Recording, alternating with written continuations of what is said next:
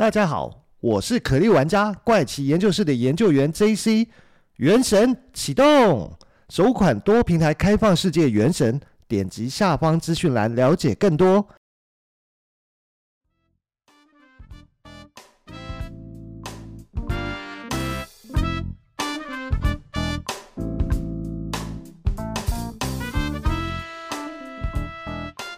嗨，大家好，欢迎收听怪奇研究室，我是研究员 JC。那在本集的节目开始之前呢，还是要请各位听众来帮帮忙啊。就是如果你也喜欢收听怪奇研究室的节目啊，那你也正好是使用 iPhone 手机收听的话，那要请你动动手，帮忙在 Apple 的 Podcast 里面给怪奇研究室一个五星好评啊。如果能再加上留言的话，就更好。能够有你的五星好评支持哦，就是给我做节目最大的鼓励哦。再请听众朋友们支持帮忙，给一个五星好评哦。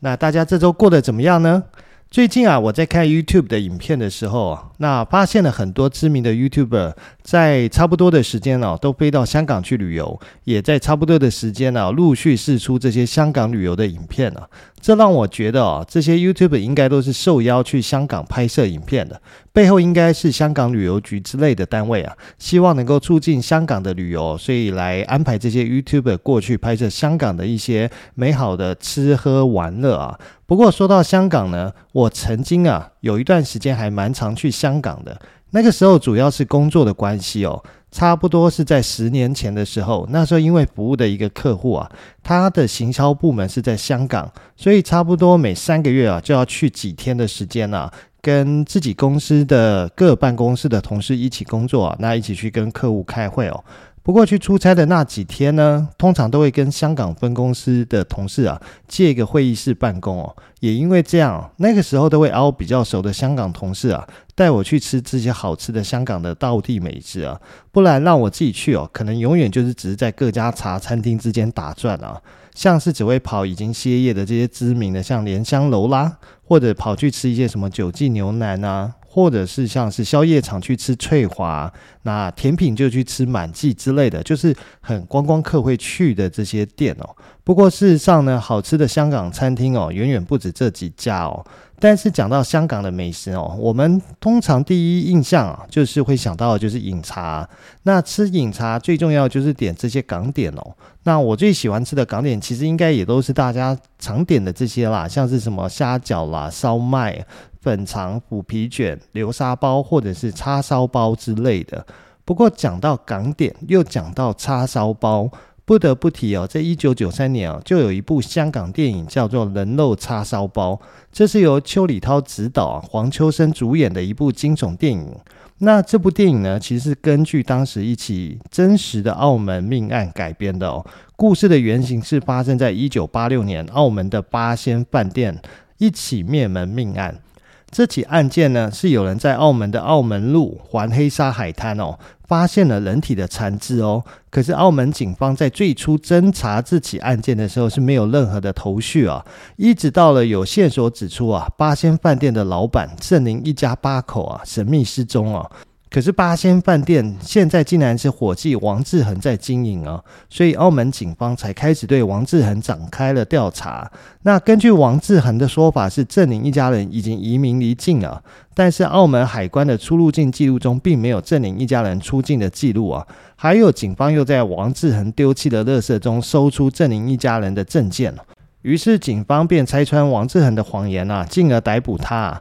不过因为王志恒拒绝与警方合作啊。即便警方私下逼供他，也没有得到任何的线索。于是警方呢就把王志恒带到澳门市牢扣押，并收买因杀人罪入狱的郑林的弟弟郑波啊，让他率众在狱中殴打王志恒哦。结果王志恒选择在牢房内割腕自杀，被牢房发现后送往医院抢救啊。澳门警方在医院啊全天候的监视王志恒，并且不断的疲劳轰炸他。最后王志恒被折磨到精神崩溃哦，终于供出真相啊。他表示呢，其实是自己在跟郑玲打麻将的时候呢，声称他赢了十八万元了。但郑玲认为王志恒是出老千啊，所以拒绝付钱啊。王志恒在一气之下就把郑林一家八口全部杀害了，并且碎尸啊，然后再做成人肉叉烧包出售啊。在案件调查期间呢，皇家香港警察也派人到澳门了解这起案件。并且指出啊，王志恒的原名叫做陈子良哦，八年前在香港杀人放火后潜逃啊，是香港的一名通缉犯啊，所以香港警方呢希望借此将他引渡回香港受审哦，不过被澳门警方拒绝哦。澳门警方最后是控告王志恒一级谋杀，但王志恒不愿接受判决哦，所以最后在狱中自我了断，结束生命啊。那这一起因为将死者的遗体啊制造成人肉叉烧包并出售的案件哦，在当时轰动澳门哦，让无数的港澳民众一度对叉烧包哦都心生恐惧啊。我记得哦，在那段时间呢，电影上映了以后呢，其实也是好一段时间不敢去碰叉烧包。不过时间久了，慢慢忘记了，又开始喜欢吃叉烧包。那除了澳门会发生这个分尸命案啊，并且将受害者遗体做成食物出售啊，在差不多的时间呢，在新加坡其实也发生了一起失踪悬案哦，是一名对妻子家暴的男子突然间就人间蒸发啊，而且新加坡的警方啊，甚至怀疑是失踪者的妻子啊联手娘家的亲友啊合谋杀人哦，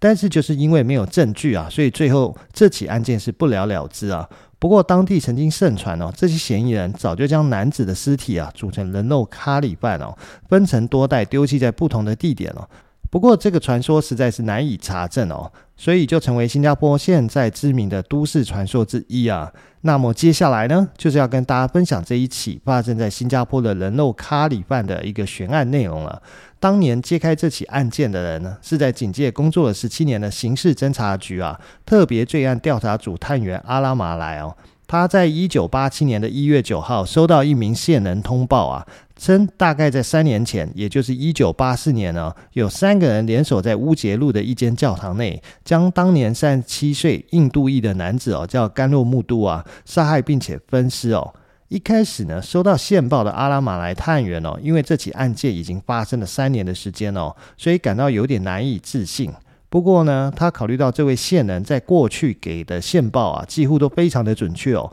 再加上这一次线人呢，他提供了受害人的全名，还有事发地点等资料啊，所以让阿拉马来探员哦，无法就这样忽略这条情报啊。于是阿拉马来探员哦，先进行初步的资料搜查，一查就发现原来这是一起失踪案件了。而阿拉马来探员呢，抱着宁可信其有的心态哦，打算要继续追查下去哦。还有就是因为已经在警界服务了十七年的阿拉马来探员哦，一向以来呢，都是给人精明干练的印象哦。所以当他向上司啊石坤城副警监报告后，并解释了这起线报是来自长期合作的线人以及这位线人的背景以后呢，石坤城副警监啊，便立刻派人来协助阿拉马来探员侦办这起案件哦，并且要求每天都要汇报他的调查进度哦。谁也没想过呢，一起来自线人线报的一个案件，竟然会成为调查组手上最重大的一个案件。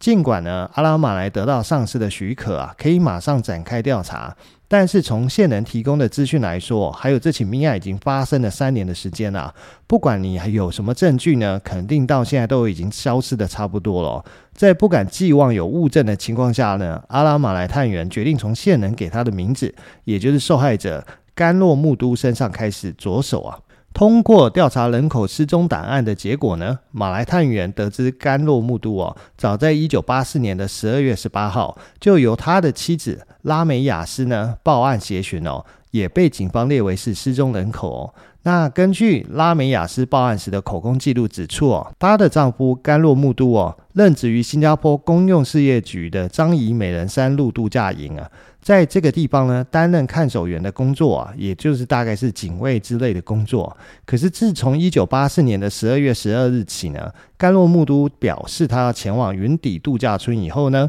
她就再也没有听到丈夫的任何消息了。在调查没有甘洛木都的出境记录啊，又找不到他下落的情况下呢，甘洛木都从妻子报案的那天起，就成了失踪人口档案中的一份资料啊。直到阿拉马来探员底下线人的通报啊，甘洛木都啊，这个不再为人所关心跟记得的一个名字哦，才又再一次的浮上台面哦。回顾印度裔甘露木都的生平哦，他与妻子呢育有在学的两女跟一子啊。妻子拉美雅斯呢，跟丈夫一样从事看守员哦，只是工作的地点不同哦。那在他们家族之中呢，也有许多人从事这份工作，可以说呢，他们是看守员世家哦。根据阿拉马来探员等人的查访哦，他们发现甘露木都哦是一位嗜酒如命哦又酒品不佳的酒鬼哦，常常会在酒后动手殴打妻子哦。拉美雅斯呢，不但多次因为家暴的问题带着小孩离家出走，投奔娘家。那拉美雅斯的娘家人呢，与甘洛的关系哦，也因为他会殴打拉美雅斯哦，变得奇差无比哦。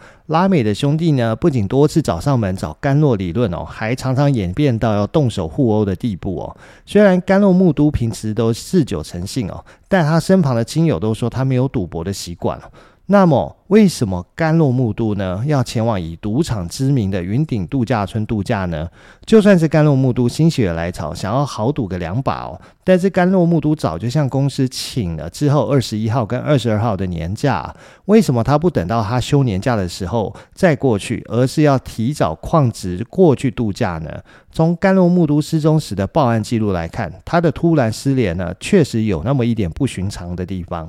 那种种的疑点呢，都让阿拉马来探员感到十分的纳闷哦。反观甘露木都跟七舅间的争执哦，也到了白热化的地步哦。双方的关系哦，可以说像仇人一般的水火不容。这也让阿拉马来探员不禁思考啊，这是不是也跟甘露木都的失踪有关系呢？那为了证实自己的推测啊，阿拉马来探员将拉美亚斯以关系人的身份哦，请到警察局来询问啊。但是拉美亚斯啊，支支吾吾的不寻常态度哦，更加深了阿拉马来探员的怀疑哦。于是呢，阿拉马来探员就将拉美雅斯以及他娘家哦，当作是切入命案的破口啊。调查出拉美雅斯的其中一个兄弟哦，曾经在一九七三年因为持械抢劫而被判入狱哦，还服刑了一年半哦。另一名兄弟呢，则是在联邦道的巴萨经营羊肉摊生意哦，都是拿着刀子过生活的哦。这边解释一下，巴萨是马来语里面的巴萨，意思就是市集哦。阿拉马来探员呢，根据线人所密报的线索，大胆的推测啊。甘洛木都呢，可能是遭到早有嫌隙的娘家人所谋杀。虽然线人说哦，涉案人有三名哦，但是阿拉马来探员认为哦，可能是整个家族的集体合作来犯下这起案件，所以凶险的人数呢，很有可能是不止三人。为了避免打草惊蛇啊，阿拉马来探员鸭子划水般的暗中调查，传讯了大概三十多名可疑人物跟三名可能涉嫌的住户以后呢，认为他掌握到足够的证据，是时间要收网了。于是呢，就在接获线人密报的那一年哦，特别罪案调查组在三月二十四号的凌晨两点左右，进行了历时七个小时的大规模逮捕行动，将八名。拉美雅斯的男女家人扣留起来哦，包括他本人，还有他的三个弟弟，分别是三十六岁经营羊肉摊的巴拉格里希纳拉米，还有三十一岁在财政部担任度假屋看守人的拉塔格里西南洛摩耶，和二十八岁在乌节路长老会担任警卫工作的萨木冈钱德拉，还有三名弟媳以及他五十四岁的母亲香提克里斯纳萨米。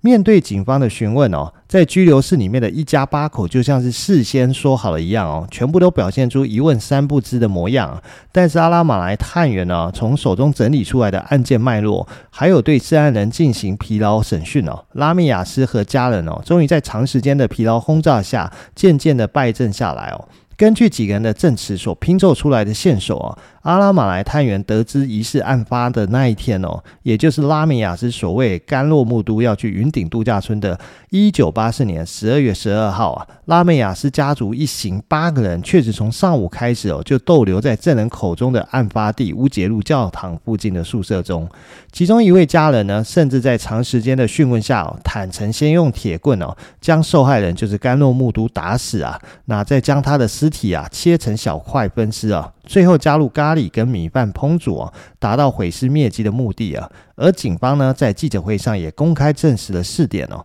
第一点，八名嫌疑人在案发当天的上午就一直逗留在乌节路长老教会礼拜堂的宿舍。第二点呢，当天的中午啊，三名甘洛木都的七舅先行从礼拜堂离开。第三点，下午的时间，三名七舅跟甘露木都啊搭乘计程车回到礼拜堂。第四点，晚上八点。甘洛木都啊，疑似被三名七舅以武力制服啊。就根据这四点以及嫌犯的供词啊，警方推论案发经过可能是甘洛木都在被武力制服后，遭人以铁棒击碎头盖骨以后呢，再以宰羊的屠刀啊将他分尸剁碎啊，混合咖喱煮熟成咖喱饭后呢，再分装丢弃啊，以此掩人耳目啊。因为在路边看似厨余的咖喱饭哦，相信很多人都不会起任何的疑心哦。这一番证词呢，当然大大提高拉美亚斯一家人犯案的可能性，也为特别罪案调查组啊打下了一剂强心针哦。可是，仅仅只有涉案人聚集在案发地点附近这一点哦，还远远不够让这八人定罪哦。尤其是嫌犯拿来灭证尸体的分尸刀具哦，还有烹煮尸首的特制大铝锅，以及装盛人肉咖喱饭的器皿哦，都无法寻获。加上时间已经间隔太久，可以说几乎没有可能被寻获。在这种情况下呢，调查小组想到另一起案件哦，它的性质与此案件雷同啊，就是酒吧女店员谋杀案哦。这是一起发生在一九六三年，一名二十八岁的男子洪书轩为了债务啊，想要骗取理赔保费来涉嫌谋杀二十二岁的女友石清菊哦。这是一起发生在一九六三年的八月二十七号。洪书轩呢，跟石清菊一同前往新加坡的姐妹岛出海潜水哦。石清菊在跳下水以后呢，沉落海底，消失无踪哦。而男友洪书轩呢，则与女友失踪之后前往报警啊。在事件发生后啊，因为洪淑轩呢，猴急着要办理保险理赔啊，因此引起了警方的怀疑，进而展开调查。虽然呢，警方一直找不到石青菊的尸体啊。但是从各种迹象以及证据显示，哦，石青菊应该是被洪淑轩设计谋杀的。于是呢，警方以收集到的间接证据，哦，正式以谋杀史清菊的罪名控告洪淑轩。哦，案件在高院开庭后呢，洪淑轩被控蓄意谋杀罪，而且成立，哦，最终被判处绞刑，哦。那洪书轩呢，一度不服判决哦，向联邦法院上诉啊，但是还是遭到驳回，最终呢，以死刑伏法收场啊。这桩没有尸体，但是成功定罪的谋杀案，也是新加坡犯罪史上第一起未曾寻获尸体却成功的将犯罪人啊送上死刑台的案子，因此也轰动一时哦。关于这起的新加坡悬案哦，另外我会再找时间可能跟大家做一集节目来分享哦。先回到我们的人肉咖喱饭这起案件来哦。阿拉马来探员哦，因为有了酒吧女店员谋杀案的潜力啊，阿拉马来探员认为盖洛木都这一案哦，也可以比照办理哦。不但动机明确哦，环境证据也较确凿，应该可以循着该案的模式啊，在无法寻获被害人尸体状况下，成功将八名凶嫌哦送上绞刑台哦。为了加强说服力哦，调查小组更是翻出过去二十多年来的各起分尸案、剁尸案以及碎尸案，找出其中与甘洛莫都被害者有相同之处哦，来加强证据的可信度啊。只是最后让阿拉马来探员失望的是呢，他找到了过往四起类似的分尸案中，其中一起甚至是相似度极高的杀妻分尸案哦，但他们不是被判误杀呢，就是凶手不明，甚至还有凶手未被定罪。直到临终，因为良心的不安，才向警方说出所有的实情哦。在对于嫌犯没有确切定罪的把握下，八名嫌犯啊，最终能被还押啊，持续调查。最后呢，拉美亚斯的母亲以及一名弟媳哦，以教唆杀人罪被起诉啊。另外六人，包括拉美亚斯在内的嫌犯呢，则是在一九八七年的三月二十七号，以谋杀甘洛木都的罪名被告上法庭。如同阿拉马来探员与调查小组所担心的哦，在警方没有掌握实质物证的情况下，还有环境证据哦也略显不足的情况下，担任控方的副检察官昂辛德克只能要求法庭宣判这六名嫌犯非无罪释放哦。这项判决的意思是释放他们，但是并不代表他们是被无罪释放的。也就是控方现在手上没有实质的证据哦，但只要随时能找到新的证据。都能重新将拉美亚斯一家人告上法庭啊！面对警方拿不出证据，但是又不肯妥协的情况下，拉美亚斯家的辩护律师哦，亚比亚皮赖和拉吉库马趁机引用过去的判例哦，提出要将他们一干人等哦无罪释放啊！律师的要求是有理有据，而这一次担任出席法庭的地方法官哦，廷诺阿比丁呢，也只能依法将这六名被告啊当庭释放啊。不过警方呢，也不是省油的灯哦。特别调查小组在获释的六人还来不及开心的时候，便以刑法的临时规定法将拉米亚斯的三个弟弟逮捕，押扣进樟宜监狱哦，关押，并打算借机哦继续寻找他们谋杀甘洛的证据哦。拉米亚斯的律师对于警方的动作大表不满哦，直接向高院提出人身保护令的申请哦，最后成功让被关押的三个人无条件释放哦。在这场谋杀案的两造法律条文攻防交手之中呢，尽管最终还是以六名嫌犯都无罪释放画下句点哦。而根据同一案件不再受理的原则，就算之后呢，警方努力找到更多关于拉美亚斯一家犯案的证据哦，也都不能再以谋杀甘洛木都的罪名来控告这家人哦。只是关于拉美亚斯一家啊谋杀并烹煮啊甘洛木都的说法，在邻居之间甚嚣尘上啊，甚至还有传言认为哦。甘洛木都做成的人肉咖喱饭啊，曾经被不知情的邻居吃下肚啊。而所有参与这起案件的员警呢，也一致认为这个案子的确是拉美亚斯全家合谋的杀人计划。只是警方苦无证据哦，能够将拉美亚斯一家人哦绳之以法。好啦，那这一集的节目时间也差不多了，我们就先到这里了。我们下集再分享其他故事，再见喽，拜拜。